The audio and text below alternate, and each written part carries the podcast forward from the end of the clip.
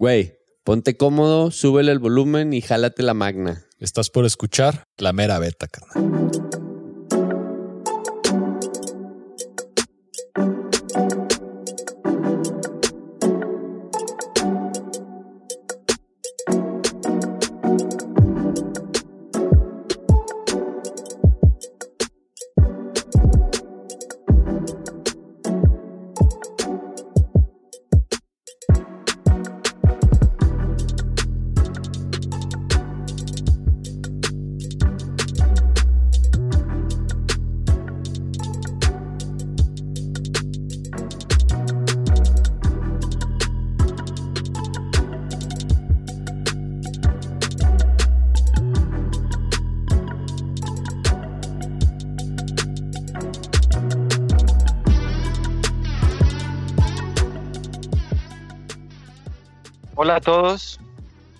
Bienvenidos una vez más a su podcast de confianza, su podcast favorito, eh, La Mera Beta.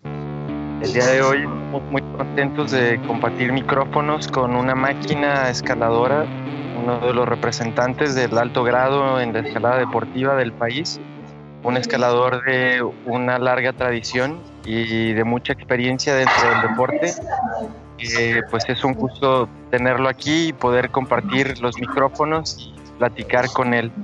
Este, bienvenido, Alan Stimpo. Mucho gusto de que estás acá.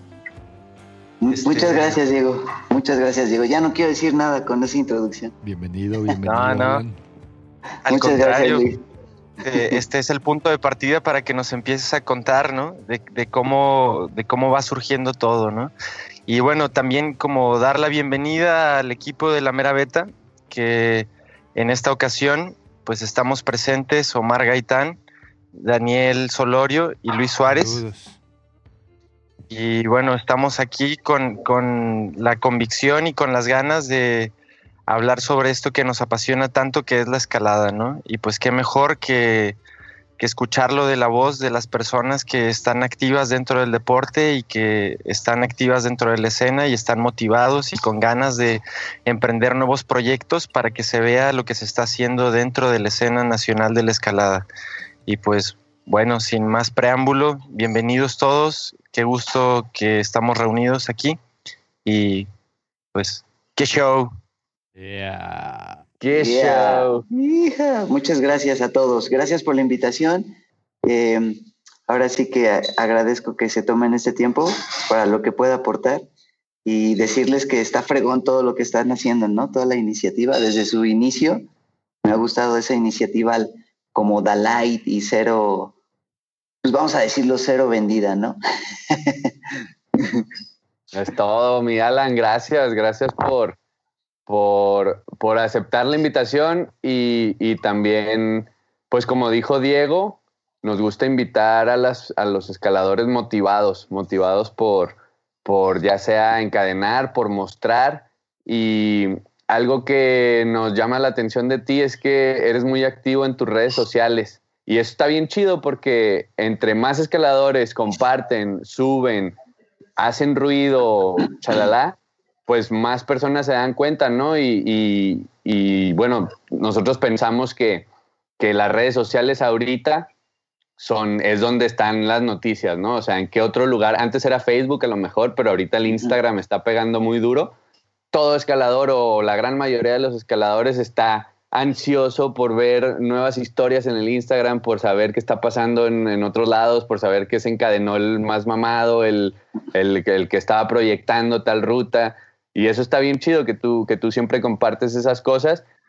Me, quisiera como comentar rápido eso del Instagram. Eh, cuando yo les mandé mi currículum a ustedes y la presentación, eh, la verdad es eh, que cuando uno pide patrocinios a cualquier marca, pues hay que tener un poquito presente esos, ¿no? Porque eh, ahorita creo yo, en mi opinión, es- se está dando un boom mercadológico en la, en la escalada y estamos muy rezagados a diferencia de otros países donde ya esto ya es mercadotecnia y publicidad tal cual, sí, o sea, no estamos como muy atrás, pero si por ejemplo marcas grandes como, ¿puedo decir marcas?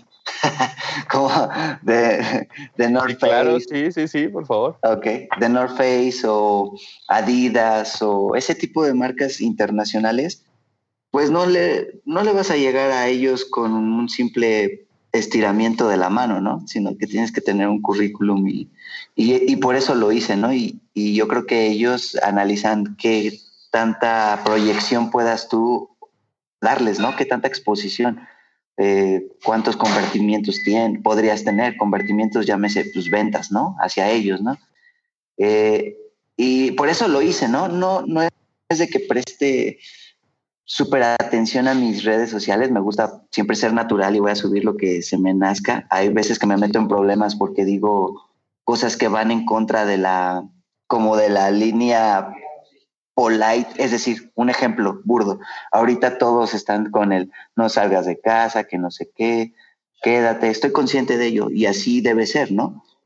Pero me acuerdo que puse una vez un post donde diciendo, si tienes la oportunidad de ir a Roca, hazlo. Vas a, eh, me he encontrado donde he estado con 10 personas a 5 metros cuadrados alrededor de mí, que esas mismas 10 personas en 100 metros cuadrados alrededor de mí, ¿no? Entonces, donde hay probabilidad donde hay más probabilidad de, ya saben qué, pues, pues, en la línea del súper, ¿no? Pero, y por eso, pues me cargó el payaso un poquito, ¿no? Entonces yo, yo, pongo, yo pongo lo que me nace, no es de que lo cuide mucho, que lo haga súper súper atento, pero pues sí, como dices, estoy, estoy activo, ¿no? Eh, a mí se me hace muy chido lo que nos estabas mencionando al, respecto de lo de las redes sociales, porque me hace pensar en cómo, no sé, como eh, lo que decía al principio, ¿no? Es un escalador que tiene mucha experiencia, ¿no? Yo sé que de chavo, como siendo muy joven, en algún momento te lanzaste a Europa a escalar y pues allá te calaste con las rutas duras, viste que, que significaban los 14 allá, probaste mucha escalada por otros países y eso como, pues eso fue en un momento muy temprano de la escalada en México, ¿no? Cuando escalar 14 eran muy pocas personas las que lo hacían y entonces eran logros muy importantes para la escalada nacional, pero que no necesariamente tenían el reconocimiento que ahora pueden tener, ¿no? Porque no había una exposición general como la hay ahora de la escena de la escalada en el país. Entonces, creo que como esto que haces de las redes sociales tiene mucho sentido y, y, como habla muy bien de tu experiencia como escalador, de pues demostrar lo que se está haciendo, ¿no? Porque cuántas veces no te encuentras con gente que está haciendo cosas bien chingonas, que está levantando la vara del deporte nacional y pues que nadie se entera, ¿no? Porque no tiene una exposición, porque no tiene un patrocinio, porque no hay marcas que están hablando de ellos, porque no hay personas que están hablando de ello, ¿no? Entonces, como es muy interesante también este approach de pues dedicarse de lleno a la escalada al punto de querer difundirla desde la trinchera que se puede, ¿no? Utilizando las herramientas que tenemos, un celular con internet y pues hablando de las cosas que hacemos, ¿no? Sé también que en un punto, este, como decidiste meterte de lleno a la escalada y que pues también esto es un camino que estás trazando, ¿no? Y que también tiene que ver con los proyectos y con las cosas que hablo Mar. Entonces, pues eso está muy chido, ¿no? Muchas gracias, Diego. Gracias, gracias. Ahí, por ahí me gustaría como comentar, hacer dos comentarios. El, eh, el primero de ellos es de que la verdad, la verdad, la verdad, de, desde mi corazón les puedo decir que no me considero un escalador o el escalador más fuerte de México, para nada, lejos de.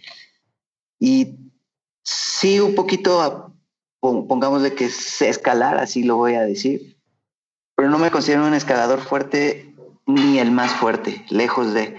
Yo creo que lo que me ha dado como ese éxito de poder sacar esas vías ha sido porque se han unido varios factores, ¿no? Al mismo tiempo. Uno de ellos es el dinero, la verdad, la, la, la economía, que para perseguir esos objetivos, la verdad es de que tienes que tener la capacidad económica para perseguirlos, ¿no? Afortunadamente mi familia me ha apoyado mucho en ese sentido desde que empecé. Me apoyaron en, el sentido de, económico y moral, ¿no? Para, para dar yo todo mi 100. Porque está claro que si quieres salir todos los fines de semana o aún más días para ir por ese objetivo, pues es lana, ¿no? Es lana que, que tienes que darle ahí, ¿no? Y que por algunos, algunos más bien se ven ahí un poquito mermados, ¿no? por un lado ese. El segundo es de que hay muchas personas, escaladores, que están súper, mega, hiper fuertes, pero simplemente no, no lo persiguen, no lo persiguen. Les basta a ellos encadenar el B10 o el B11 o el B12 X, Y, Z del muro, ¿no? Del muro y no, no persiguen la roca. Es muy diferente, la verdad, de eh, perseguir la roca, tratar de, más bien, delegar o, cancelar eventos em, de la familia, del trabajo, ponerlos en segundo plano y tratar de siempre estar en la roca, ¿no?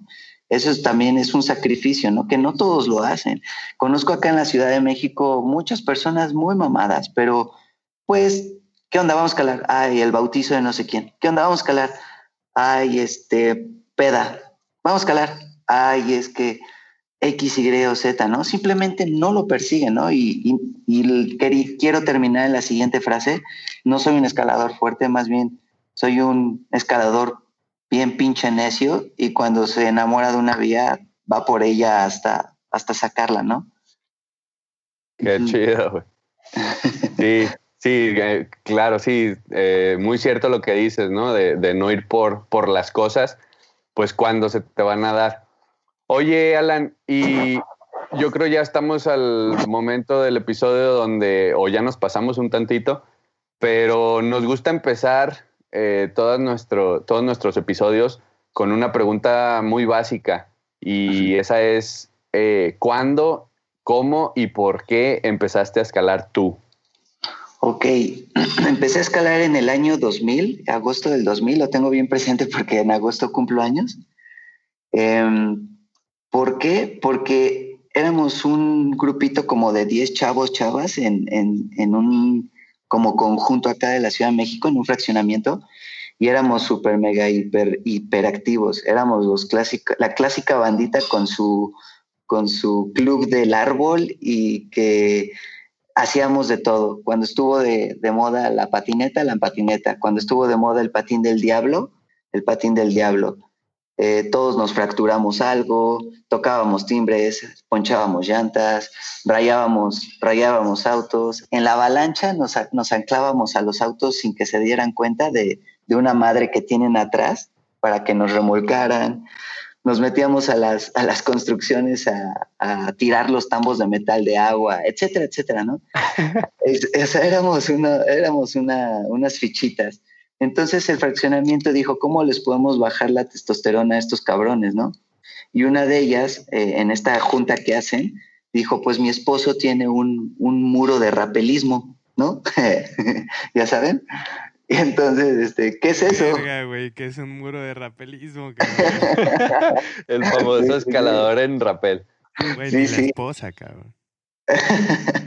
y entonces esta, esta chica, en ese entonces, esta señora, nos llevó a todo el grupito de los 10 chamacos y chamacas a escalar al escalódromo Carlos Carsolio, acá al norte de la Ciudad de México, que en su tiempo. Entonces, eh, em, aquí en, en, este muro empezamos a escalar cuando en su tiempo, empecé a escalar ahí cuando en su tiempo era el único muro de toda la Ciudad de México. Me acuerdo que gente de la ciudad, del sur de la ciudad, que se hacía dos horas para llegar, iba hasta, hasta este muro por, por escalar un poco entre semana, ¿no? La verdad es de que fue un muro adelantado a su tiempo, ¿no? La verdad. Y en este muro de los 10 que empezamos, poquito a poquito fueron, fueron saliendo todos hasta que llegó un punto en el que nada más quedábamos dos, que de ahí nace mi apodo de Ren y Stimpy, de la, del cartoon este de MTV. Entonces, como siempre íbamos juntos, él y yo, empezaron a ver, a como preguntarse qué apodo podíamos tener. Y salieron ideas como Batman y Robin, Chip and Dale, etcétera, ¿no? Y hasta que dieron no sé por qué chingallos con el con el Ren y Stimpy, el otro güey era Ren y yo era Stimpy, y luego con los años mutó a Stimpo.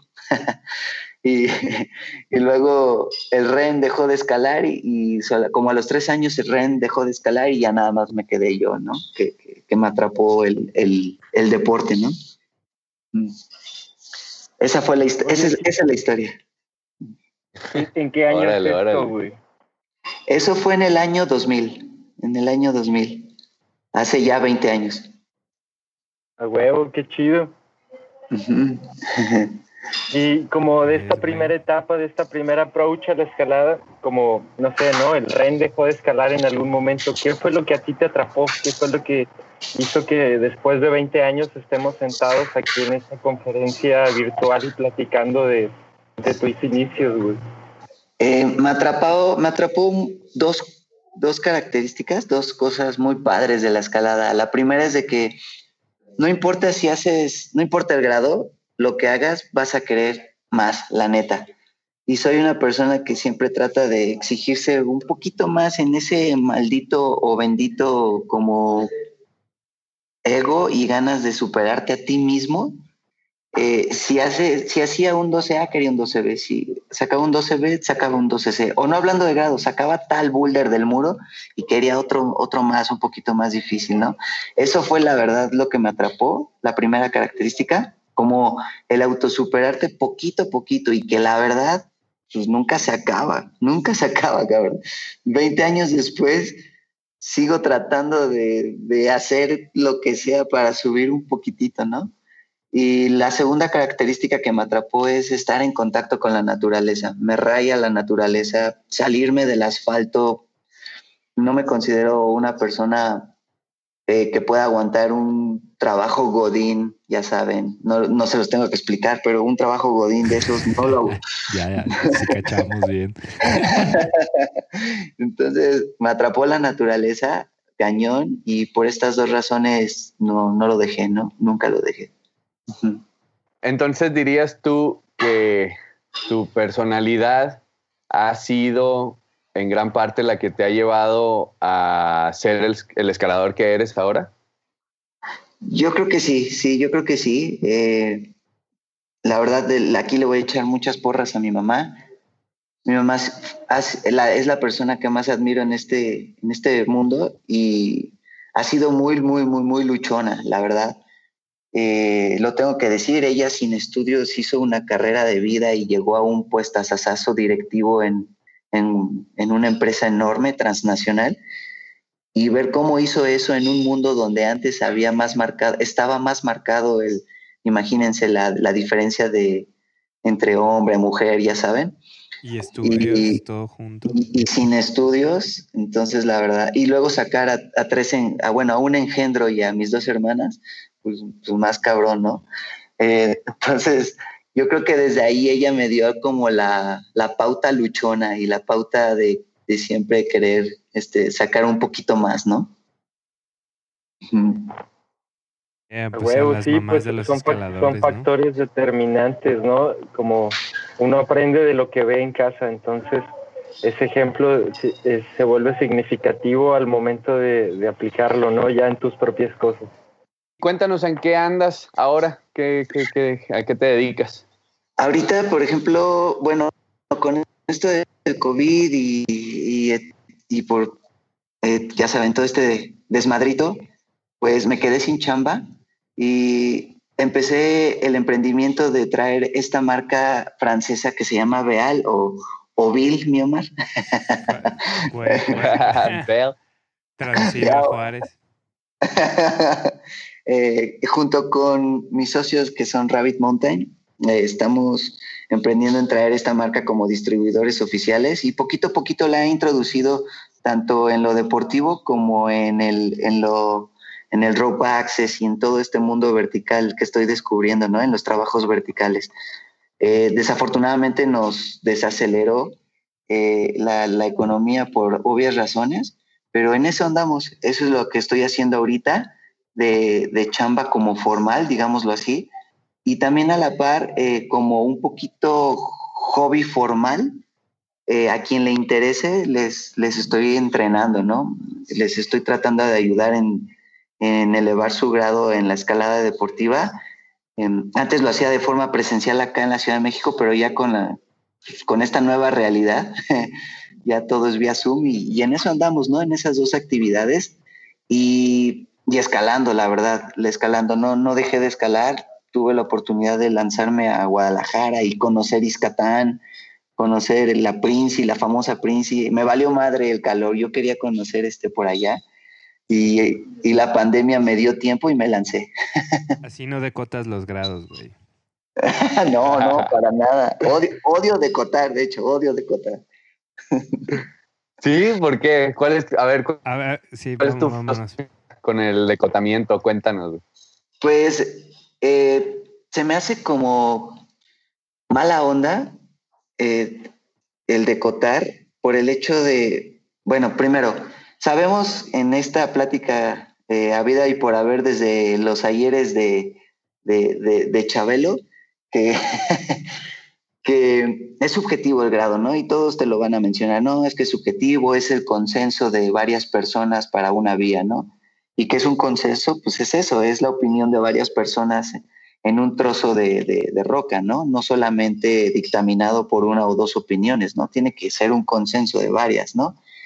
Y empezando por ahí, si es un consenso y la están decotando, y si supuestamente todos te dicen que es irrelevante, pues entonces ¿por qué decotar? Es- le estás tal, tal vez estás desmotivando a una persona nueva en el deporte o no la estás o no estás motivando a alguien. Entonces, por eso lo odio, de que alguien diga, me di un, el, el clásico decotamiento del 12D y 13A, ¿no?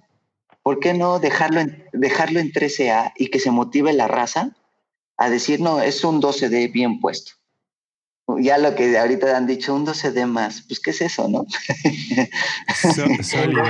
Oye, pero de- eh, hay un periodo de ajuste, ¿no? O sea, tal vez deberían de, o podríamos decir dentro de esa subjetividad, que, que las rutas tienen un periodo de ajuste del grado, es decir, la arma a alguien, le dan un primer ascenso y se propone un grado. Y va a tener un periodo de ajuste, segundo, tercer, cuarto, quinto, no sé, hasta el décimo ascenso, en donde se consolida ese grado. Y una vez consolidado ese grado o en ese consenso, pues tal vez tendría que pasar algo drástico para que baje o suba de grado, ¿no? Es que yo, pienso que el tema del grado es algo muy chistoso, ¿no? Porque de repente escalar, si lo comparas, por ejemplo, con jugar Mario Bros, pues el grado es como los, co- como los coins que vas ganando, ¿no? Como ir haciendo tus misiones, ir pasando tus niveles con todos los coins, todos los coins. Entonces, como cuando te das cuenta de que no se trata tanto de los coins, sino más bien de jugar el juego, es cuando ya entiendes un poco más esta noción de que el grado es algo subjetivo y de que realmente no importa, pero pues al principio en lo que vas entendiendo ese cotorreo, pues quieres los coins, ¿no? Y de algún modo también te motiva y te hace como exigirte a ir un poco más hacia allá. Lo que Claro. quiso decir Diego es que hay niveles. no, a- a- algo chistoso en eh, otra cosa chistosa en esto del grado es de que, eh, bueno, mi comentario anterior fue con respecto a una ruta ya con sus años, ¿no? En el cual ya pasó este proceso de, de, de ajuste, ¿no? Y, y hablando un poquito de este proceso de ajuste, yo creo que también ten- tenemos que tener en cuenta dos características, ya se les había comentado a, a, a Omar, y es el tiempo y, y el lugar, ¿no? Eh, no es lo mismo la, los grados de una zona old school a los grados de una nueva zona, ¿no? Y no es lo mismo los grados, ya teniendo en cuenta de esto del, del parámetro tiempo, no es lo mismo de Gilotepec, por decir algo, no sé, este, el Salto o, o el, el Red River Gorge o, o Zeus, ¿no? Por decir, por decir cualquier zona, ¿no? Es decir, ¿a qué voy? Em, no puedo llegar yo y en Zeus eh, decirle a, a la banda, oye, pues es que este 13B en México sería un 13C, ¿no? O al revés, un menos, un 13A, ¿no? Pues no, porque te tienes que contextualizar en, en la zona, en Francia, en Zeus propiamente, y en el tiempo, ¿no? Tal, ahí es muy, muy marcado las, las rutas que fueron old school y las rutas que son de la nueva escuela, ¿no? Y las old school cómo aprietan, cabrón. O sea, unos oncecitos plaqueros que, que te cagas, que dices, Sí, verga, esto es- esto es un once y no lo vas a cambiar. Tienes que respetar a todo ese conglomerado de personas, a toda esa sociedad que dio su, su opinión en eso, ¿no? Es mi, es mi punto de vista. aquí pasaba mucho en su momento, bueno, como en los 2000 cuando empezaste a escalar, empezamos casi por ahí, que pues, se hace el boom de potrero y empiezas a ir y todo mundo que iba a regresar decía, güey, nomás llega la primera semana y vete al mini super, cálate los nueves para que veas cómo están los grados allá, ¿no? Y se sentían como más duros que los de acá y podía ser o, la, o, o contextualízate, regionaliza tu grado que llevabas a lo que hay ahí o a la caliza, a lo mejor si una vez escalado en caliza, pero pues sí, cada zona va agarrando su su característica, ¿no? Y su, su consenso. Claro, claro, claro. Yo, yo, yo también pienso que un poco como la forma en la que llegan los grados a México es ya como para homogenizarlo con el mundo, ¿no? Como, eh, digamos que como el surgimiento de los grados, la referencia de grado que se tenía en México tenía que ver con la referencia de grado que se escalaba en otros países, ¿no? Entonces, por ejemplo, salía alguien del país y iba a otra zona en Europa, digamos, probaba un 14A y entonces su referencia del grado 14A estaba vinculada con, con lo que era el grado en ese país donde escalaba. Entonces, cuando regresaba a México, su punto de referencia era si esta dura era más dura que la que probé cuando estaba en Europa, ¿no? Entonces, como de ahí va yendo un poco el grado en realidad, ¿no? Y eso es lo que va consolidando el grado, porque como realmente el saber si algo es 14A o no es 14A, pues se vuelve bastante complejo, ¿no? Siempre es como, pues te exige un poquito más que la última ruta que hiciste. Entonces. Claro. ¿Sabes? Ahí, ahí me hiciste recordar, Monster, un, un otra cosa chistosa que, que ocurrió eh, en México, puntualmente en la Ciudad de México, es de que seguramente les tocó eh, a todos menos a mi Omar. Omar, ¿cuántos, cuántos años llevas escalando? Mm, como 16. Tiene, güey, y tiene 15 de edad, imagínate. Llevas 16, no, entonces 16. no, 15, 15 desde no, los no manches. 15. no, perdóname, güey, pensé que llevabas menos, no, entonces tal vez sí te tocó. Eh, pero acá en mi, en mi mini realidad de la Ciudad de México, lo que pasó es de que, eh, primero lo que acabas de decir, Monster, no salíamos mucho al extranjero, ¿no? entonces, nosotros los mexicanos, puntualmente acá en la Ciudad de México, los, ahora sí que los, los chilangos, eh, yo lo que noté era, no puede haber un 13A. Si hay un 13A, cuando, cuando encadenar un 13A era como, wow, como ahorita encadenar 14, ¿no? Imagínate un 13A era como, wow. Y no puede haber un 13A en una zona y todo tiene que ser de 12D hacia abajo. Lo que pasó, en mi humilde opinión, es de que no nos creíamos, no nos creíamos en ese tiempo capaces de hacer un 13A, cuando tal vez ya estábamos escalando 13A. Y entonces, ¿qué pasó? Una zona que ya cerró acá, eh, por ejemplo, que se llama Copilco, todo era 12D para abajo, en su mayoría. Y no mames, unos 11 y unos 10 y unos 12 menos que te cagas, ¿no? pero porque no nos la creíamos, no nos la creíamos que estábamos escalando ya algo más duro, ¿no? Ah, huevo. Es que a mí se me hace bien chistoso eso que dices porque eh, creo que acá también en Guadalajara pasó lo mismo, pero con el 14A. Como mucho tiempo se buscó el 14A, el 14A, el 14A, porque eso fue como a tal punto que hay una ruta que se llama esta tampoco es 14, ¿no? Así de que todo era 13D, todo era 13D. Y pues, como es de algún modo limitaba como el potencial real que había, ¿no? Como realmente escaladores mexicanos fuertes pues siempre ha habido, pero un poco creo que esa visión del grado ha hecho que nos cueste trabajo creérnosla de que podemos estar al nivel de escaladores de otros países, pero pues estamos como pensando en esa limitación del grado, ¿no? O a lo mejor para probar rutas más duras, ¿no? Sí, claro, claro. Este, yo lo que iba a decir, tocas un punto muy importante porque, como lo mencionabas al principio con la onda de los 15, nosotros no nos la creemos, ¿no? Y a lo mejor es ese pedo prehispánico. en algunos episodios hemos comentado o alguna vez cuando hacíamos brainstorming sobre a quién entrevistar o así, hablábamos mucho del tema de de hablarle al, al, escalador de a pie, la chingada, de cómo, pues, ver videos de Ondra, este, pues sí, qué padre que ese güey escale tan duro, pero como que no te relaciona mucho. Pero es el mismo de, ¿a poco hay un güey en México que ha escalado tantos 14, ¿no? Entonces es como, es cuestión un poco de creérsela porque resulta que no está tan lejano, ¿no? Digo, aquí tenemos nuestro, nuestro propio monstruo que, que escala 14 y dices, ay, güey, no, pues entonces no es tan inhumano, ¿no? No, no es un ser así reencarnado de Odín que, que, solo, hay uno en cada continente. Es posible, pues, ¿no? Y es un poco salir y un poco alguien, como dices, no superdotado, sino necio, que, que diga, ah, chinga, sí se puede, ¿no? Claro, claro, claro. Te va, mi Omar. no, dentro de esto, eh, ahorita se mencionó que dijo Diego, que más bien como que en México el grado llegó del extranjero.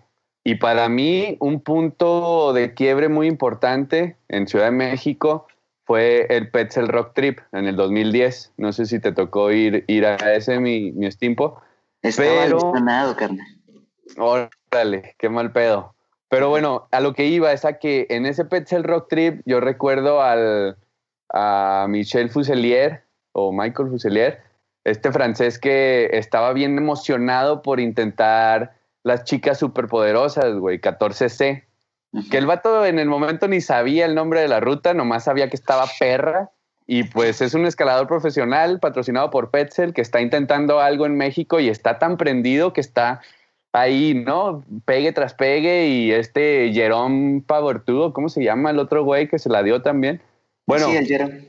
Ajá, queda en un 14C y después de esto yo recuerdo que yo dije, no mames, esa pinche ruta se ve cabrona. Yo, yo tenía en ese entonces que cuatro o cinco años escalando y recuerdo que dije, ¿qué pedo con esas máquinas?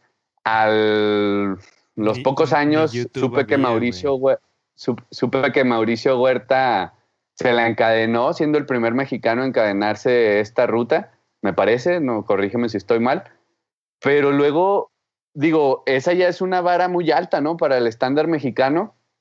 Y que un mexicano encadena este 14C, ¿qué pasa después? Para mí que en ese entonces fue el encadene más duro en México, ¿no? Por un mexicano. Ahí está, mexicano. O sea, fue como un parteaguas. Sí. Sí, es que esto que dijo Mar estaba muy chido porque como el hecho de que haya escaladores extranjeros que vienen aquí y que abren estas rutas, pues nos hace ya pensarlas como en un objetivo, ¿no? Como ahí nace que que esas rutas, así como dice Omar, de que él impresionó ver los movimientos, como eso ya nos hace soñar a nosotros, ¿no? Porque ya vino alguien de fuera y nos dijo, esta ruta se puede escalar y aparte es 14C, ¿no? Que es un grado que no tiene ningún mexicano o que no tenía ningún mexicano. Entonces ahí se vuelve como el objetivo muy claro y pues la neta también eso habla de, del potencial de la escalada, en la, o sea, como el potencial de la roca que tenemos para tener este tipo de, de, dificultades en la escalada.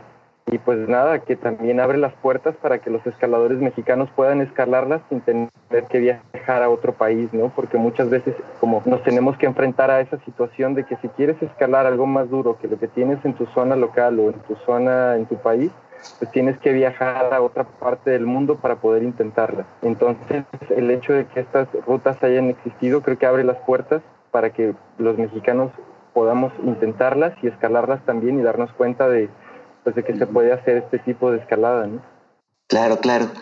Yo creo que estamos hablando de, el, ah, ya sea del 14C y ahora 14D, estamos hablando de un tema que yo le digo como la punta de la lanza, este, en el cual aquí ha jugado el papel del extranjero, ¿no? En el, tener una referencia en el extranjero de los que hayamos salido o que alguien venga, ¿no? Como dijo Omar, este fue un parteaguas, ¿no? Que, eh, ok, esta ruta es 14C y lo dijo un extranjero y nadie dijo pío, simplemente todos como, es un 14C, es un 14C porque lo dijo Jerome y porque lo dijo este, Micael, ¿no? Entonces, nadie, nadie lo cuestionó. ¿Por qué? Porque no teníamos ese feeling de lo que sabía un 14C, la realidad.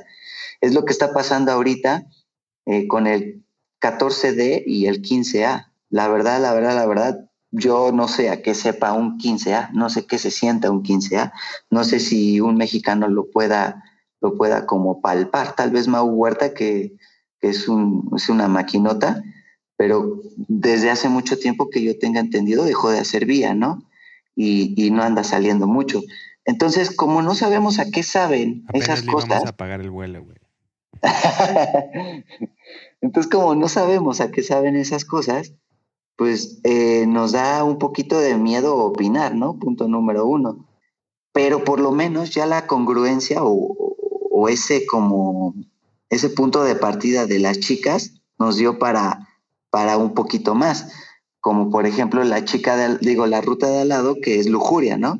Se empezó a escalar lujuria, armada por, por este Jonathan Solano, y, y entonces los que la estaban probando dijeron, a huevo es más dura que, la, que las chicas, ¿no? Por, por, por un paso, ¿no? Entonces le pusieron 14D, ¿no? Solamente por un paso, pero no se tomó en cuenta como, bueno, no un paso, una secuencia de pasos, no se tomó en cuenta pues el conglomerado de toda la vía, ¿no? Y entonces luego llegó Bob, el, bueno, no Bob, el sueño de constructor de sueños, ¿no? Que actualmente casi la cago. Este, constructor de sueños, que, que ahorita es, en mi opinión, una de las posibles rutas más duras del país, ¿no? Que no ha sido sacada por ningún mexicano, sino nada más por el francés Enzo Odo, ¿no? Que Enzo Odo también vino en el 2010 en ese, en ese viaje ya cambió, ya, ya no tiene pelo, el cabrón, ya no es un principito, ya es una mole de dos metros de, de gym, el güey. y a lo que voy con todo esto es de que eh, cuando yo saco lujuria y tratando de empalmar la congruencia del huevo, puntualmente, de, de Gilotepec, digo, no, pues es que no creo que Bob, digo, este constructor de sueños, alcance el 15A. Para empezar, yo no sé a qué sepa. Y lujuria, la, me tardé el mismo tiempo que, que, que las chicas, o, o, de hecho hasta un poquito menos. Entonces, por eso la decoté, ¿no? La decoté a 14C. Lo malo es de que no hay otras opiniones, ¿no? Y, y no sabemos realmente en qué, en qué esté. Y luego llega en Sodo y se chingan ocho pegues, es decir, nada más en dos días eh, a esta ruta que es este, el constructor de sueños y dice, no, pues ni madres, esto no es 15A, güey. Y bien humilde me dice, eh, un 15A lo trabajo más tiempo. ¿Cuánto es más tiempo? No, pues a lo mucho unas cinco o seis sesiones, o sea, cinco fines de semana, ¿no? Y yo, hijo de la chingada.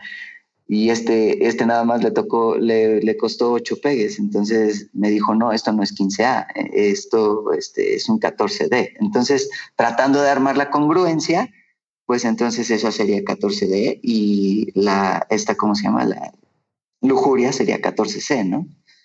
Eso fue como, como que yo, en mi humilde opinión, diría que quedarían las cosas. Y, y a lo que voy es de que, pues una persona que ya no solamente tiene 15 súper trabajados, porque no es lo mismo mi punto de vista en el cual me tardo un chingo en sacar una vía, a un güey que hace 15 en cinco fines de semana, ¿no? Entonces, yo por eso tomo de punto de referencia de, de, de Enzo, ¿no? Órale, no, no va a ser tanto medinchismo, pues, ¿no? Es simplemente, si quitamos las nacionalidades de por medio, pues es simplemente el currículum de cada quien. Exacto, que, sí. Que, que, necesitamos que más gente pruebe las cosas para que tenga. O sea, no es que se. Pues sí, se escaló hace 10 años y no tiene un segundo ascenso, pero hace falta. Pues hace falta que la prueben, ¿no? Ese número de ascensos para que tenga su grado No. consolidado. Sí, exacto. Y aparte, qué mejor referencia que en este caso Enzo Odo, un francés, que todos sabemos que la escalada deportiva de allá viene. Este, y mi pregunta era si Enzo Odo también intentó o también encadenó lujuria. No, lujuria no, no la hizo. Eh, él se dio un tiempo en México, ¿no? No recuerdo si un mes. El chiste es de que yo me lo encontré en, en el salto y, y e iba a ir a Peñones. Y siempre hago esta broma tirándole un poquito este, a los que hacen puro boulder, pero la verdad es de que lo amo y lo respeto y también me gusta. No, no, no, di, di, di la neta, di la Sí, sí, neta, sí. güey. le, le dije, oye, pues, pues deja las canicas para los niños, ¿no? Mejor vente a Gilo. Y que- Pero bueno, esto siempre lo hago de chascarrillo, ¿no? y le, le enseñé fotos de Gilo, les hab- le hablé de, de las rutas que hay ahí. Me dijo, va, y cambió su, cambió su, su, como su viaje y se vino conmigo a Gilo. Y a lo que voy es de que tenía poco tiempo. Entonces solamente escogió una sola, eh, porque también quería turistear en, en la Ciudad de México. Eh, los invito a que vengan y la prueben. Es una vía que atraviesa medio huevo de derecha a izquierda que llama mucho a la vista.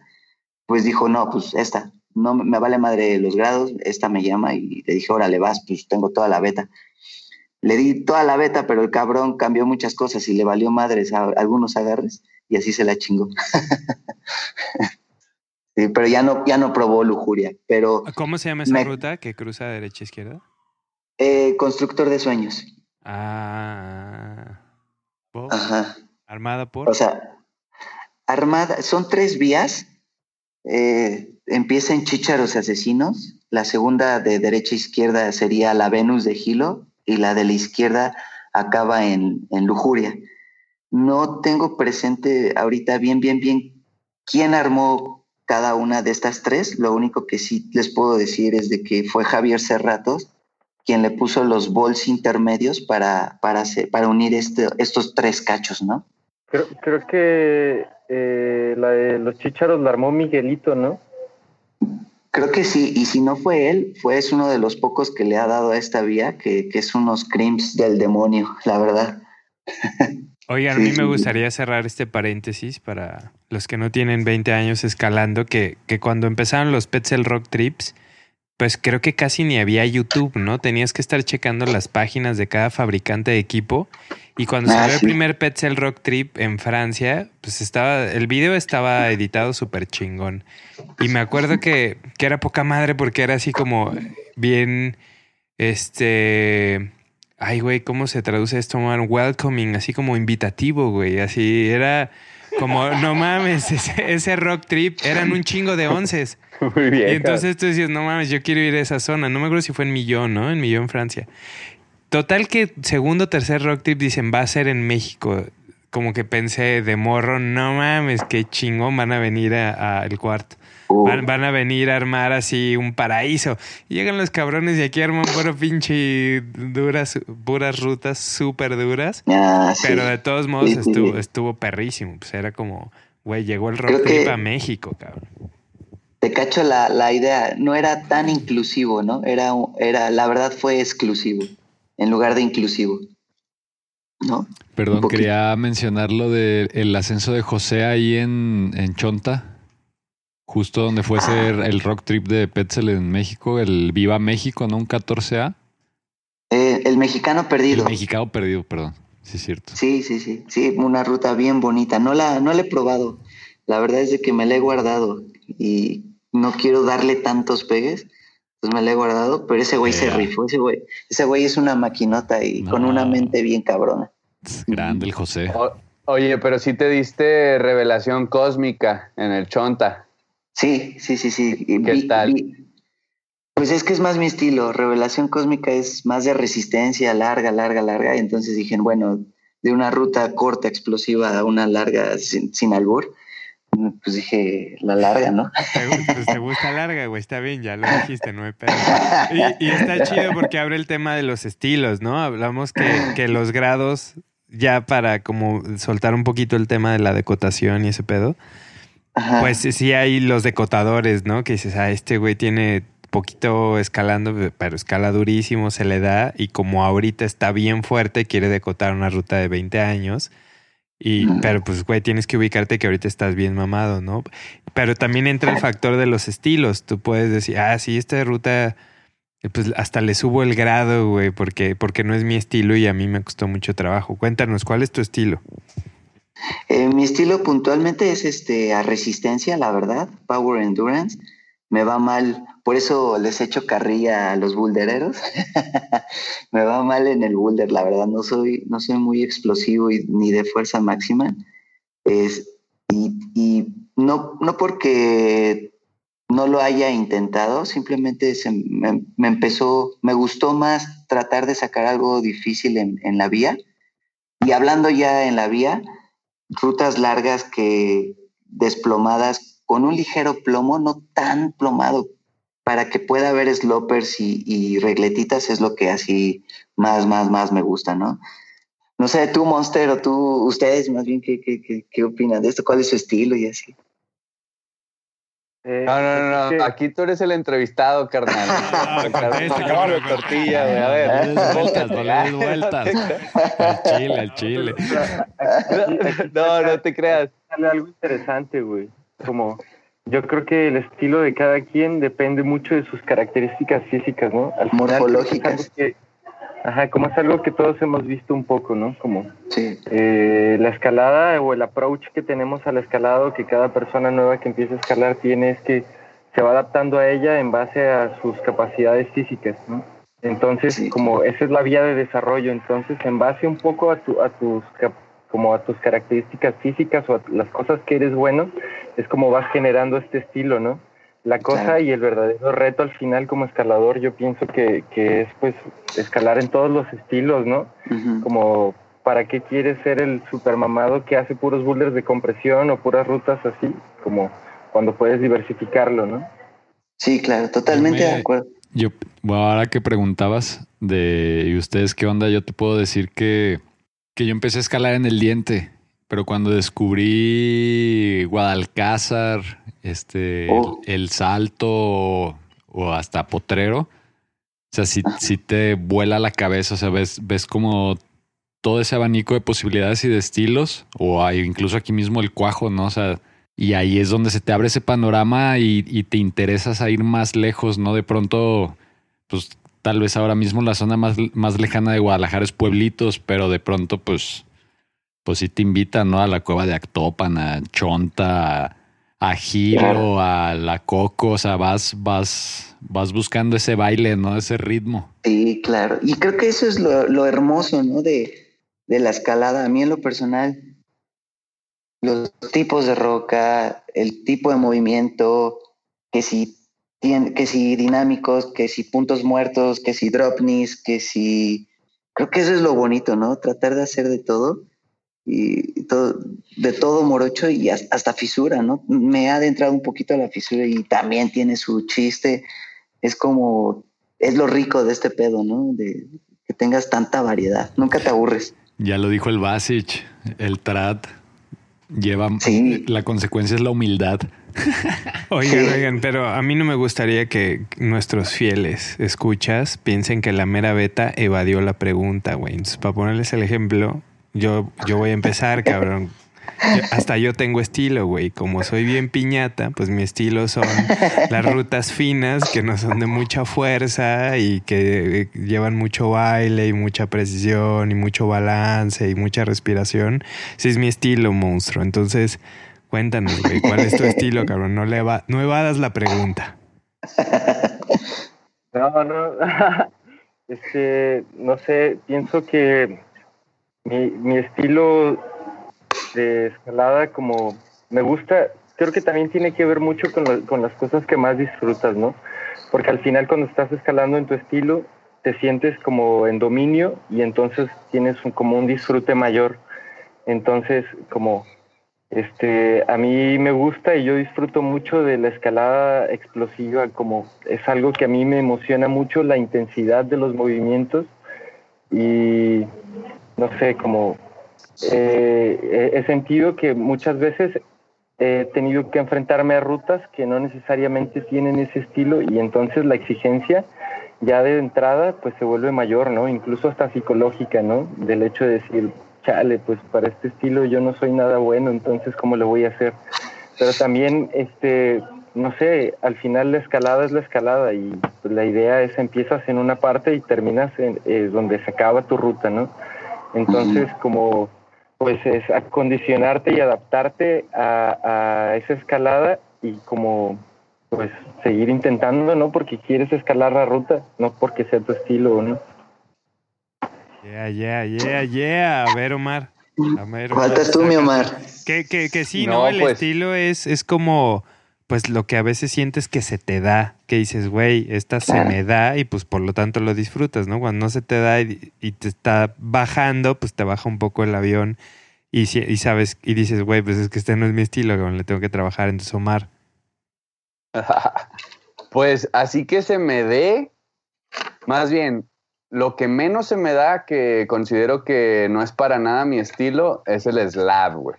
El slab sí, es no. otro pinche pedo porque no existen los agarres, porque está bien hebrado, güey, los alejes que les llaman están de la chingada, el factor mental es como multiplicado por 10. Y la neta, la neta, me gustan mis tobillos, güey. Y yo sé que en, el- en los slabs es muy fácil, no sé, valer madre en tus tobillos por, por esto de las caídas, que es muy fácil, ¿no? Lesionarte un tobillo. De ahí en más, yo me considero eh, un decente boulderero. Digo, eh, eh, eh, a veces me cuestan mucho los boulders, pero a veces no tanto, dependiendo también del estilo, que si mi altura me ayuda, que si mi altura me perjudica, como en algunos movimientos en boulder son muy, como muy así, te- hechos bolita y pues a mí me cuestan. Entonces, no sé, la verdad me gusta mucho, mucho más la deportiva. Este, pero también bouldereo, no, no le tengo, eh, no le tengo, no sé, ahí eh, enojo ni recelo. Y la verdad, me gusta mucho estar en forma, me gusta mucho andar en bici y hacer otras cosas como para estar en forma para multilargos, porque ya hablamos de esto también contigo, Stimpo, que, que porque tú, tú cuando te conocí, ahora que andabas allá en la Princi, me dijiste, güey, me acuerdo muy bien, me dijiste, güey, a mí En la la madre. neta, a mí la neta me caga, me caga todo que no sea deportiva, güey. No me dijiste así, no me dijiste así, pero me dijiste, yo quiero llegar y darle a la deportiva y si el approach es menos, mejor, porque ya quiero estar escalando. Y digo, se vale, güey, se vale, pero también, digo, también tiene, tiene mucho sazón el, el, el aventarte un approach de chingos de kilómetros, dos, tres horas, ahí con todo el mochilón y es mucha resistencia, ¿no? Y todavía escalar algo duro, pues la neta es un esfuerzo mayor que, que se, se tiene que tomar en cuenta, ¿no? A la hora de un ascenso de estos. Obviamente no, no, no minimiza el esfuerzo de un rutononón en deportiva, en, en single pitch, pero tiene lo suyo todo, ¿no? Todo, to- para todo hay méritos y la neta está chido que, que mencionamos esto del estilo porque justo te preguntábamos que por qué no este, te encadenas un 14 en un octavo largo, güey, como ahorita estábamos platicando, güey. O sea, Eh, Sí, la, ver- la verdad es de que ahí la mente es muy cabrona y como no he tenido un amplio abanico de, de, de ahora sí que algo duro en multipitches, yo digo, porque no lo he probado, yo digo que me jugaría la, la mente, pero la neta, lo, eso sí me llama, me llama para que veas. Eh, quiero darle al sendero luminoso y a estas vías eh, sin tratarlas de, de liberar, liberar en el sentido de sin caídas, pues. Y eso estaría de huevos. Es un, es un objetivo que siempre me pongo los años nuevos porque estoy cerca de Potrero. Siempre voy al salto y digo, va, ahora sí, sendero luminoso. Y no sé por qué chingado siempre termino proyectando algo en, en, en el salto y ya no me voy a, a estos, a estos multipiches. Te, te clavas, te De clavas en una ruta. Pues sí, carnal. pasa, güey, pasa. sí, pero bueno, siento ahorita que ha tenido mucho peso el, este, esta comunidad que están haciendo las chicas y la verdad es de que se los aplaudo mucho. Y en la, por ejemplo, en la, en la mañana que hablamos, Omar, me comentaste de que qué opinas, por ejemplo, de esta vía, se me fue su nombre, este, que decotaron. Dantes Inferno. Dantes Inferno, que después de que la sacaron muchas chicas ya la andan decotando, ¿no? Es un tema muy polémico eh, en el cual yo estoy totalmente en desacuerdo.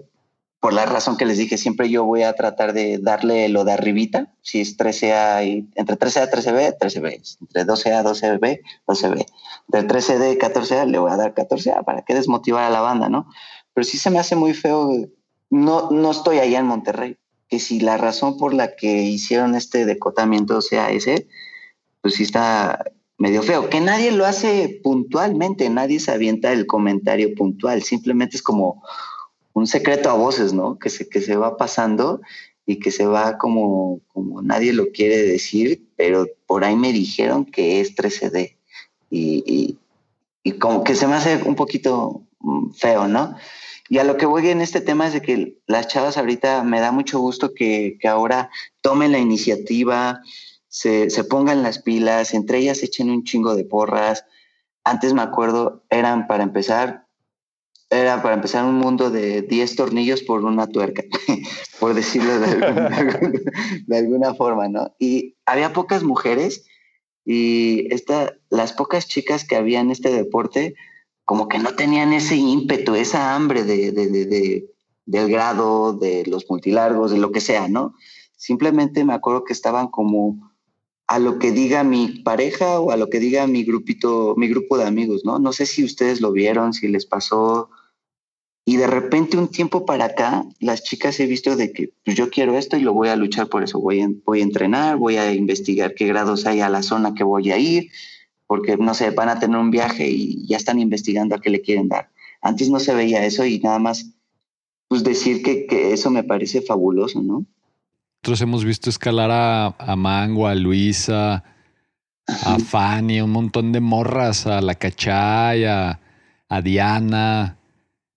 O sea, neta, entre morras se arma una energía súper chingona, se empujan a muerte. Así se llevan a lugares, así que Fanny me ha dicho, güey, no mames, hoy hace un chingo que ni escalo y me punté este 11 y iba a muerte, ¿no? Sí, claro. Y aparte ves cómo también ellas mismas están, están elevando ese grado, ¿no? Se están exigiendo, están escalando, están ahí. Pues si se andan proyectando 14, güey, pues es, es, es, no es por comparar, sí. pero es, es, como tú, ¿no? Están súper enfocadas, súper aferradas a muerte, viviendo en el salto, pues para que eso se dé, ¿no? O sea, si sí, hablamos claro. de tiempo de o de, o de enfocarse, pues ahí está, ahí están, ¿no? Ahí está el ejemplo clarísimo, güey. Y también está Fernanda, ¿no? Que también, pues, le ha apretado a muerte, ¿no? O sea, también ahí en, en, en su zona, en, en, el salto. Uh -huh. Pues es eso, ¿no? De sí, sí, chido. La verdad es que sí. Pues como dices, y para darte la razón, yo me acuerdo que que por, por, un lado ese tema de las morras escalando juntas es como yo a mi chica siempre le digo, pues es que escalando entre mujeres no se chiquean, ¿no? Ahí son ruthless, cabrón. Son más duras que entre vatos, güey. Entre vatos nos echamos porras, pero entre morras, ándale, no, son, son duras, cabrón. Y, sí. y yo me acuerdo, tocando el tema de la FER, que, que antes era, como tú decías, pues era el tema de, de de la novia del escalador, ¿no? Y me acuerdo que hubo un momento, y, y, yo creo que un día que platicamos con, con Fer y alguna chica tapatía, un, un, punto de inflexión en el que terminaron como varias al mismo tiempo con sus vatos, que como que dijeron, pues a la chingada con estos güeyes y nos juntamos nosotras y vamos a escalar solas. Y yo me acuerdo que fue la primera vez que vi que, que Fer, Andrea y la no me acuerdo si la, si Sofía, alguien, güey, así que, que, que, ibas, que ya iban ellas solas, ¿no? Sin que las llevaran, güey. Y eso es algo sí, que, claro. que, le hacía falta y a lo mejor, volviendo al tema de, de, la consolidación de los grados, pues el grado estaba consolidado cuando eran puros vatos, pero no había la opinión de las morras, ¿no? Entonces sí, ya cuando entra la opinión de las morras, a ver piñatas, las que sí tienen flexibilidad, dice que esto va para abajo. Sí, también, también. Y la verdad es que últimamente, digo, ya se ha visto de dos, tres años para acá que las mujeres están bien motivadas y la neta me da un chingo de gusto cada vez más ver estos. Hace poco, de hecho, unas fotos en la Princi que estaban, no sé, como 10, 13 mujeronas apretando y se tomaron unas fotos todas felizotas, así como no sé, como si fuera un barrio de cholas encadenadoras acá bien mamadas. Recuerdo una, ah, sí, sí, una, una, caption que subió, me parece que Sabdi, nuestra buena amiga Sabdi, que, que decía, cuando, cuando te dicen que escalas como mujer, pero eso significa escalar bien fuerte, ¿no?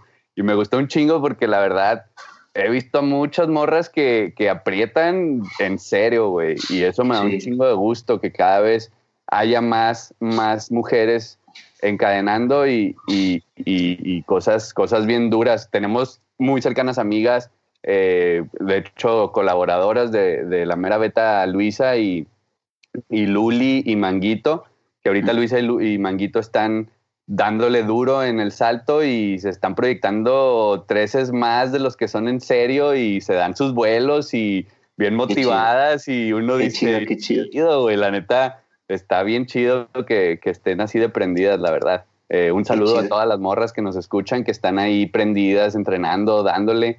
Y pues la verdad, qué gusto, qué gusto. A huevo. No dejen que no, y un consejo, no dejen que les decoten sus rutas, morras, a la verga.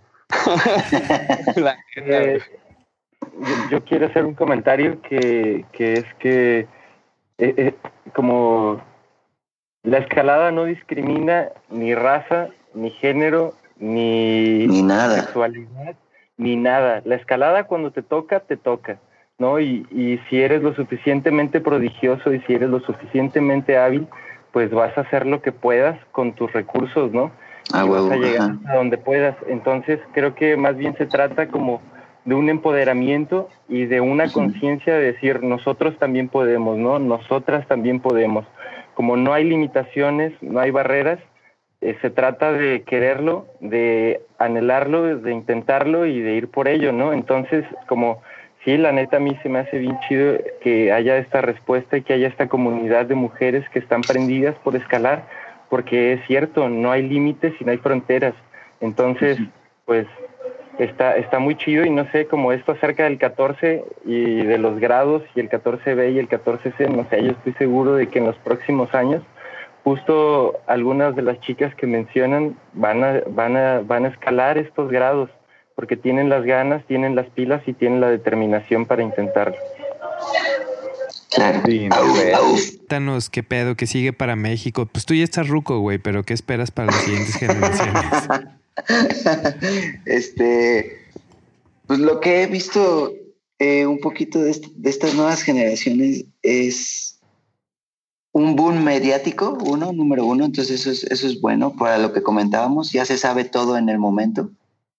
Em, yo creo que ahorita es cuando están explotando los muros. Tan solamente en Monterrey estamos viendo que van a abrir, creo que dos o tres, ¿no? Este, muros, pero enormes, o sea, enormes. Yo en un, hace como cuatro o cinco años puse acá en conjunto con el Cyrus y, y otro socio, el B y eh, hablo un poquito de todo esto para un punto al final. Y eh, cuando pusimos B eh, es un muro como que entre el muro que antes estábamos acostumbrados en, en México, que, que es un muro casero, perdón por la palabra, pero piterón, pongámoslo así, a un muro ya visto como un negocio, ¿no? Como un negocio y enorme y de estos pinches murotes enormes. B fue como eh, un intermedio, ¿no? Y lo que pude apreciar ahí es de que hay muchas, hay muchos, este, a ver si que nuevas personas, nuevos chamacos que les gusta este deporte y para responder la pregunta es, estoy notando que se están quedando en el, en el muro. Están como que su fin, una vez hasta, hasta platicando con uno de ellos, oye, ¿qué vas a hacer el fin de semana? No, pues voy a ir a otro muro de la Ciudad de México. O sea, su fin de semana es ir a calar los boulders de otro muro. Entonces yo me quedé verde, neta. Ok, cada quien, ¿no? Y, y no, es, no es tirar mala onda, ¿no? Pero eso es, eh, veo que el muro, bueno, los adeptos que van a crecer ahí, que se van a poner super mamados, va a crecer. También por ende va a crecer en la roca, ¿no? Eh, lo que yo espero es realmente que, que, que, que hagan ya como si nada los 14 más, ¿no? A mí me encantaría ver eso, que no nos tardemos tanto proyectando esas madres y, y que no perdamos el suelo, ¿no? Que no, que no se pierda la humildad, eh, que no se pierda ese sentido de, de, de, de, pues no soy más que alguien solamente por sacar una, una ruta dura, ¿no? Que, que no se pierda el suelo, porque también he visto eso de los, de los chamacos que de repente se vuelan, ¿no? Y, y, y sí espero que sea, saquen un 15, ¿por qué no? No sé, espero yo poder eh, treparme ese tren. Lo veo difícil, pero eso sí, estaría padre ver un 15 allá en México, ya sea aquí o en el extranjero. primero que se arme aquí, que qué mejor, ¿no? Que también, eso es lo que espero también. Y soy de lo que cogeo yo, eh, no he armado mucho, me gustaría empezar ya a armar más, que, seamos más armadores en, en, México, ¿no? Eso es lo que hace falta aquí en México. Estoy ahorita eh, viviendo con, con Alex, Alex Lavanda es un muy buen amigo de acá que ha armado una zona que se llama Texcoco, y como él nos faltan muchísimos, ¿no? Ustedes me podrán decir sus armadores de, de, de, sus estados, pero son contados, la verdad. Entonces yo creo que me gustaría ver también eso, que seamos más. Yo voy a poner mi granito de arena. Quiero sacar este pendiente que tengo en Gilo, lo abandoné, eh, este constructor de sueños, y después de eso ponerme, ponerme a armar, ¿no? No de lleno totalmente, no quiero dejar la deportiva, pero sí armar más, ¿no? Armarme mi, mi taladrito, mis placas y órale, en búsqueda de la zona prometida. La neta que los grados ahí están, nomás hay que ir a buscarlos. Hay que tener tiempo, porque el, o sea, la roca carnal nos, nos ha estado esperando ahí una vida, güey. Sí, yo sé.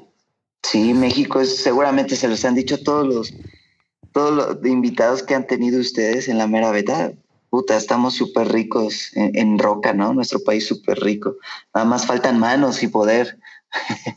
Pero yo creo que son, son, son etapas, ¿no? Hay que, es más, güey, ya lo dije aquí primero, es, hay que hacer la pirámide de Maslow, pero de la escalada, güey. Y entonces, pues así como si no tienes para comer, pues cómo vas a pensar en conservar el mundo.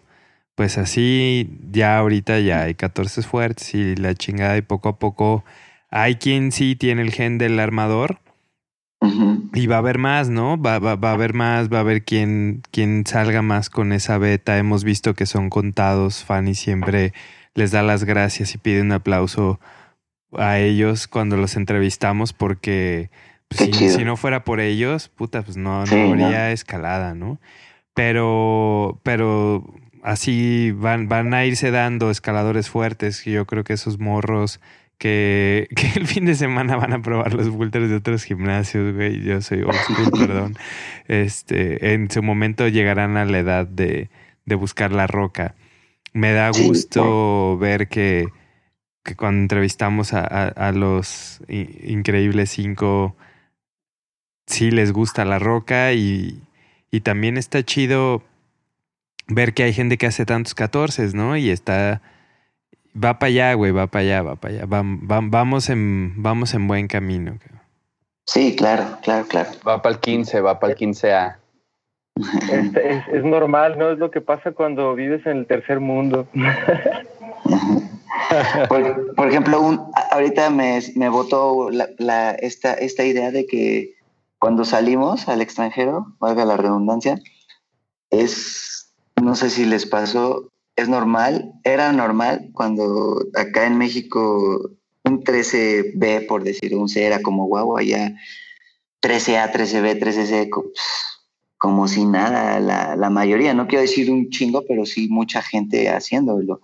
Me acuerdo una vez estaba yo en el País Vasco, en la cueva de Valsola, y una pareja, bueno, una familia, porque ya es una familia, el, el, el güey, o sea, el, el, ahora sí que que el marido, dándole a su project en un, en un este, 14 menos y su morra asegurándolo con, un, con el niño en la espalda y el vato volando y todo el pedo. Y yo dije, ah, cabrón, primero, o sea, está más desarrollado todo ese pedo. Acá ver una, dos generaciones unidas en el deporte eh, se está viendo apenas, ¿no? O sea, lo que tú, Monster, eres con tu papá se, ve, se ve poco, ¿no? Ahorita ya se está viendo más, pero ahorita escaladores hijos de escaladores, eh, aquí no, no, apenas está viendo y por ende, pues más grado, más todo, ¿no? Lo que acabas de decir de la pirámide de Maslow, la economía, bla, bla, bla, bla, pues sí, todo, todo va de la mano, ¿no? Oigan, la neta, qué chido, Stimpo, qué chido platicar contigo. Está, estuvo, está bien chido todo lo que estamos cotorreando porque... No lo, diga, no lo, digas de dientes para afuera, culero. como, como, bien, como bien lo... No, como bien te lo había mencionado, que para mí cuando se habla, cuando sacamos este tipo de episodios en donde la escalada es el platillo principal en grados, en, en estilos, en, en decotación, en, al final es escalada, ¿no? Y, y, son de los episodios que más me gustan cuando estamos ahí encajando el colmillo en, en las rutas, en los pegues, en el, que el boulder, que las canicas, que para los hombres, lo que tú quieras. la, neta, está bien chido porque pues esto es lo que mucha banda quiere escuchar, la verdad. En un, en un podcast de escalada tú quieres escuchar y vivir la escalada y contigo siento que lo hemos logrado, güey. La neta, gracias. No, gracias a ustedes, en verdad. Sigan haciendo con esta, con esta línea que lo han venido haciendo, la neta está de poca madre. Me gusta su línea y, que no pare la fiesta. Muchas gracias, en serio. Cuéntanos la secuencia, la beta del 15 que tengas en tu, digo, el 14 que tengas en tu mente o de tu ruta favorita, güey, no tiene que ser un 14. Que digas, güey, así va, cabrón, pónganse truchas, agarras aquí, el under acá. Siempre decimos que este pedo es como cuando vas a una fiesta de escaladores, ves a todo mundo, parecen que están bailando, pero no, le están contando la beta a un güey y le dicen, entonces agarras el under, güey, le tiras al cream. Cuéntanos la beta de tu. ¿Cuál es tu ruta favorita, güey? Tu escalador mexicano favorito. Ok, va, perfecto. Eh, a ver, ahorita traigo muy en mente el proyectito que traigo en, en la Cueva del Arenal. No sé si han escuchado de esta zona y se llama em, Pandemia. La acaba de encadenar este Adisaín de acá de la Ciudad de México y él propuso 14B y yo como que no queriéndome clavar, pero ya me clavé. Entonces traigo la, la beta muy, muy, muy en mente. Entonces, si quieren, les platico esa la cual pues me encanta un chingo dicha, Dicha, vía. Es un techo hermoso. Así se los voy a platicar como si estuviera en la fiesta, como acabas de decir, que, empezamos a bailar. Sí, güey, así le estoy dando y estoy atorado, güey. Cuéntame cuál es la beta. Es un techo hermoso. Haz de cuenta que, hagan de cuenta que son como unos, yo creo, 14 metros, 15 metros de techo. Luego unos otros otros 15 metros más de, plomo. Pues, yo creo que estábamos haciendo la cuenta de tener unos 40 metros de, recorrido, yo creo. Es una vía enorme. Tienes que hacer dos cambios de, cuerda en, el, en el techo, uno a mitad de techo y otro cuando ya vas para el plomo. Es decir, en estos dos puntos tienes un empotre de rodilla, te pones just in case un, una anilla por si se te va el empotre, pero todo el tiempo estás empotrado y ahí te dejan libre y jalas la cuerda. Eso, eso es también como parte divertida de, la vía. Nunca había encontrado esto. Es muy difícil encontrar esto. Y por la fricción, ¿no? Jalas la cuerda en putiza, te vuelven a asegurar en el nuevo punto y, te corres. No sé si me di a entender. Y, y pues bueno, empiezas en la vertical, son unos tres pasos muy fáciles, luego entras al techo y ya desde que entras al techo te esperan como 5 B4 seguidos, que, ahí para el Monster le va a costar esto. Pon que se mea los primeros dos, pero ya va a ir mal en, en los últimos dos. es cierto, mi Monster. Y luego tienes como un B6. luego, luego tienes como un B6 seguido de como un B8 a la mitad del techo. Entonces, puta, vienes como de un 13, yo creo que ha de ser como un 13B y luego te meten este, estos, dos, estos dos bloques que son el crux de toda la vía. Y a grandes rasgos, la beta del crux es así, va así. Eh, sales de un descanso de rodilla, tienes un paso largo de, que al monster le quedaría de huevos, a uno muy bueno, a un jog, juntas en el jog y luego sacas eh, a una pinza como invertida, como un, pues sería un tríceps más, bien, un tríceps pinzoso, con unos pies feísimos. Eh, bueno, un empeine bueno y un pie feo. Y vas con izquierda un movimiento largo a una regleta de una falange y queda súper estirado. Y de esos dos tienes que aguantar el abdomen para traer los pies poco a poco y darle un giro de 180 a los pies y ponerlos en otra repisa para sacar a otra regleta de otra falange. Esa es más o menos la, la beta de, del Crux. No más. no más.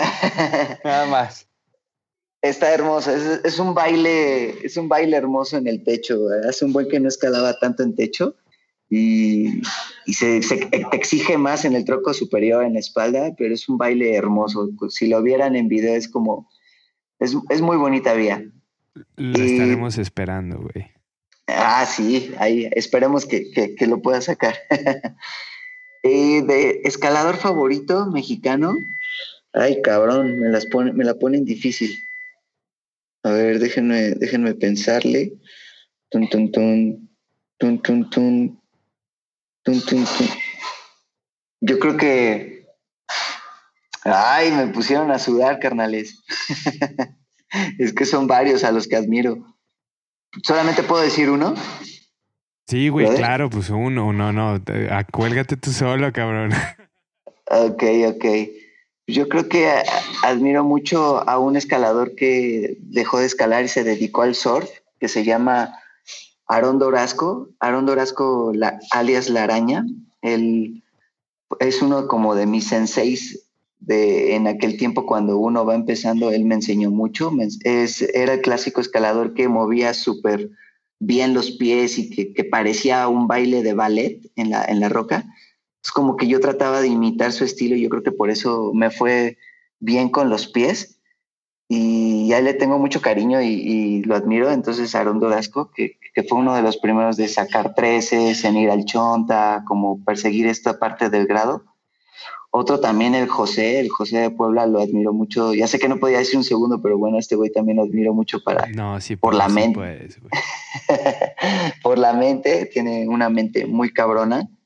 Eh, yo creo que también admiraría a estos escaladores que, que son 4x4, cabrón, la neta. Si yo me he focalizado solamente en la deportiva, admiro a lo, lo que me cuesta a mí, que son estos escaladores que hacen trad, hacen boulder, hacen deportiva eh, o hacen deportiva alpina, eh, como por ejemplo el, el, el Basic, trae muy buena, muy buena este, mente, es como all around, 4x4, todos estos escaladores, la verdad, mis respetos.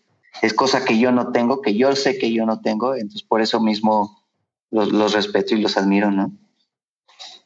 Yeah. Pues ya nomás Sí. nos falta entrevistar al, al que se hizo surfo, güey. ¿Cómo dice su nombre? Eh, Aarón Dorasco, Aarón Dorasco. güey. Saludos. ¿lo, lo ubican? El, Diego yo- se emocionó, güey, brincó. Cuéntanos.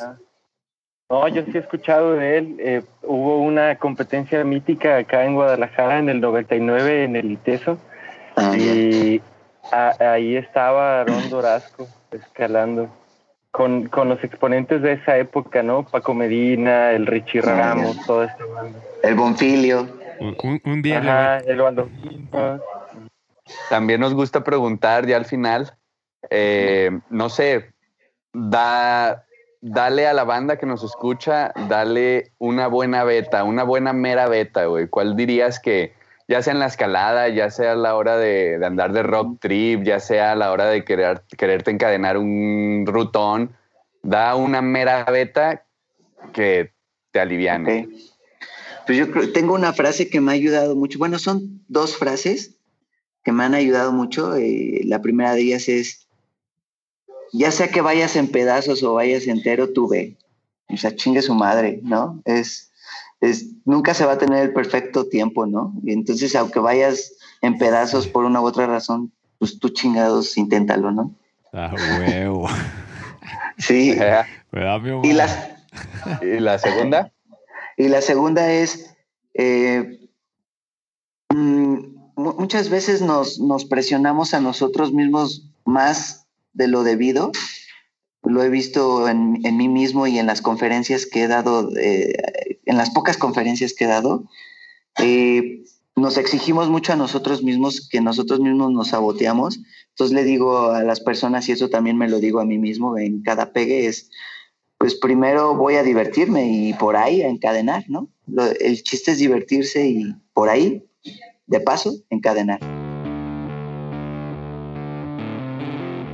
Está muy padre su línea y, y el amor al arte que le tienen a este pedo, pero pues yo, pues, algo hay que, hay que sustentar este pedo. También les deseo mucha suerte por ese lado, ¿no? Chingón. Muchas gracias. Chido. Muchas gracias, güey. Buenas noches. Que descansen.